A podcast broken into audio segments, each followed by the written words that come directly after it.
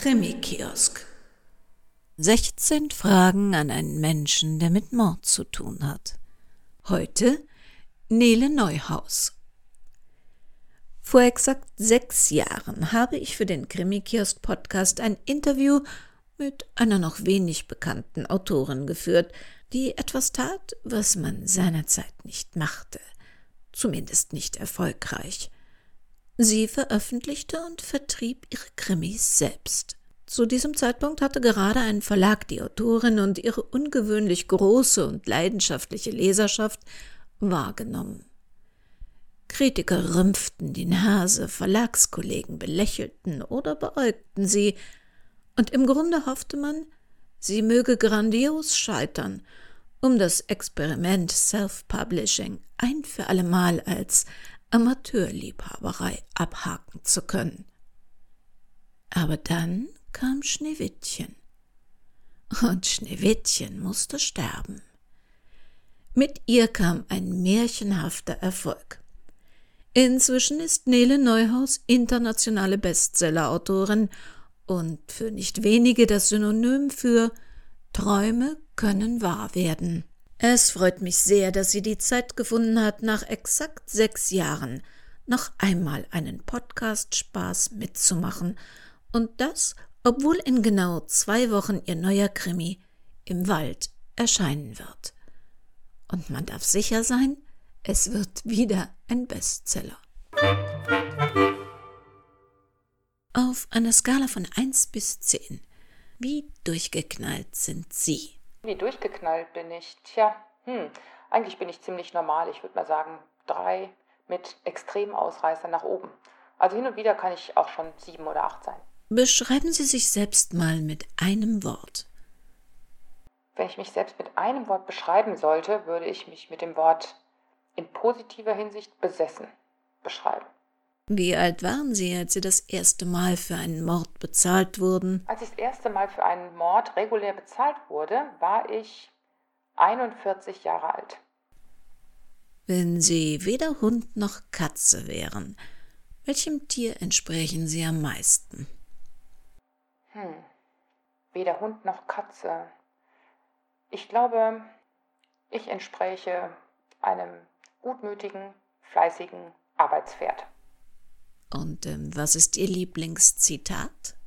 Mein Lieblingszitat ist ähm, eines, was entstanden ist, als ich immer wieder vorgeworfen bekam, ich würde äh, mit vielen Klischees schreiben und äh, ähm, ich müsste eigentlich, wenn ich Recherche mache, muss ich unbedingt mit Leuten, mit Betroffenen sprechen und es ist doch alles so wichtig, ähm, dass die Fantasie des Autors eigentlich überhaupt keinen Platz mehr hat. Das konnte ich nicht wirklich einsehen. Und dann habe ich irgendwo dieses Zitat gelesen oder gehört. Ich weiß leider nicht mehr, von wem es ist, aber seitdem liebe ich es sehr. Und es heißt, man muss nicht selbst in der Pfanne gelegen haben, um über einen Schnitzel schreiben zu können.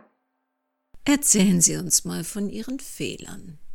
Meine Fehler. Meine Fehler sind, ähm, dass ich total gutgläubig bin und erstaunlicherweise ziemlich naiv in meinem Alter. Ich bin aber auch eigensinnig und ähm, manchmal wirklich oberflächlich. Was tun Sie im Fall einer Zombie-Apokalypse? Im Fall einer Zombie-Apokalypse würde ich vor Angst so rasend schnell sterben, dass ich davon überhaupt nichts mitbekommen würde. Und äh, was motiviert Sie morgens aus dem Bett zu steigen? Ich bin die absolute Frühaufsteherin. Ich freue mich jeden Morgen aufzustehen. Ich freue mich auf den Tag. Ich freue mich auf meine Arbeit. Ich ähm, bin auch jemand, ich äh, wache auf, schlage die Augen auf und bin auch sofort da. Ich bin kein Morgenmuffel und nichts und äh, ich liebe die frühen Stunden des Tages. Ganz unter uns. Welche ihrer Eigenschaften macht die Menschen in ihrer Nähe verrückt? Und äh, würden Sie diese Eigenschaft gerne ändern? Tja, welche Eigenschaft macht die Menschen in meiner Nähe verrückt? Ich glaube schon meine, meine Arbeitsbesessenheit.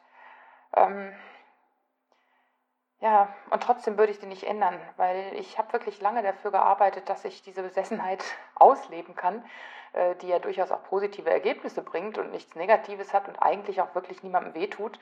Nein, ich würde es nicht ändern.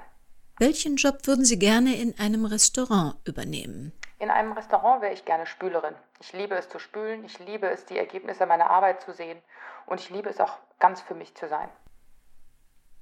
Mit welchen drei Adjektiven würden die Menschen Ihres Umfelds Sie beschreiben? Ich denke, die Menschen aus meinem Umfeld, die mich gut kennen, würden mich als großzügig, humorvoll und äußerst begeisterungsfähig beschreiben. Wann haben Sie sich das letzte Mal verkleidet? Und als was? Ich hasse es, mich zu verkleiden und ich weiß noch, was für ein Zwang das früher bei Karneval oder wie es hier bei uns heißt Fasching war. Äh, das letzte Mal habe ich mich als Jugendliche verkleidet, ich glaube als Punkerin. Das war ziemlich ätzend und ich denke nicht gern dran zurück. Erinnern Sie sich bitte an eine Zeit und an ein Projekt, das Sie fast aufgeben mussten. Was hat Sie motiviert, doch weiterzumachen?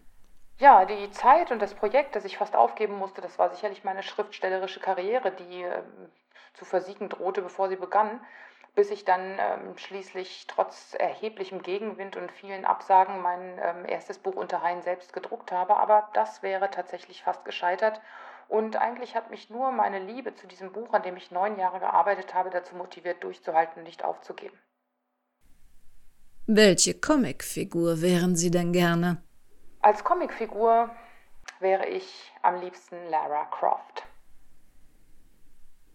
Ganz ehrlich, was war das Verrückteste, das Sie je getan haben?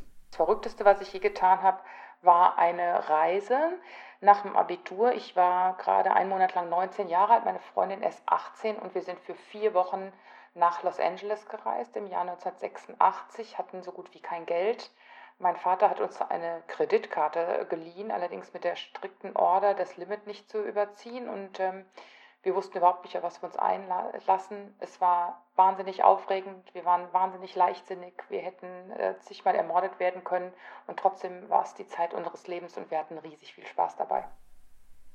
Und zum Abschluss, wenn Sie ein Musiksong wären, welcher wäre das? Wenn ich ein Musiksong wäre, dann wäre ich ganz sicher Bohemian Rhapsody von Queen.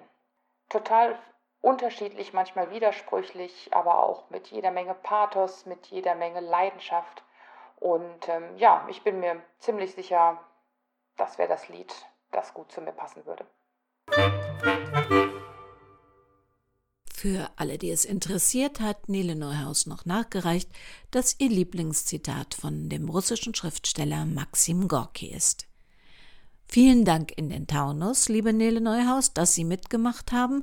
Ja, alle Informationen zu dieser Sendung des Krimi-Kiosk Verlages Petra Weber in Köln finden Sie wie immer in den Dateiinformationen zu dieser Sendung, aber auch im Impressum auf www.krimikiosk.de.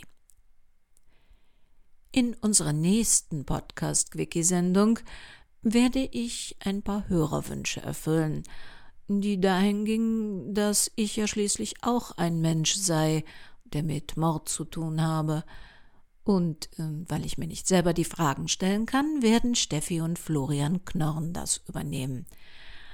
Also, wenn Sie nicht verpassen wollen, welche Fehler ich zugebe, dann passen Sie jetzt verdammt gut in den nächsten zwei Wochen auf sich auf.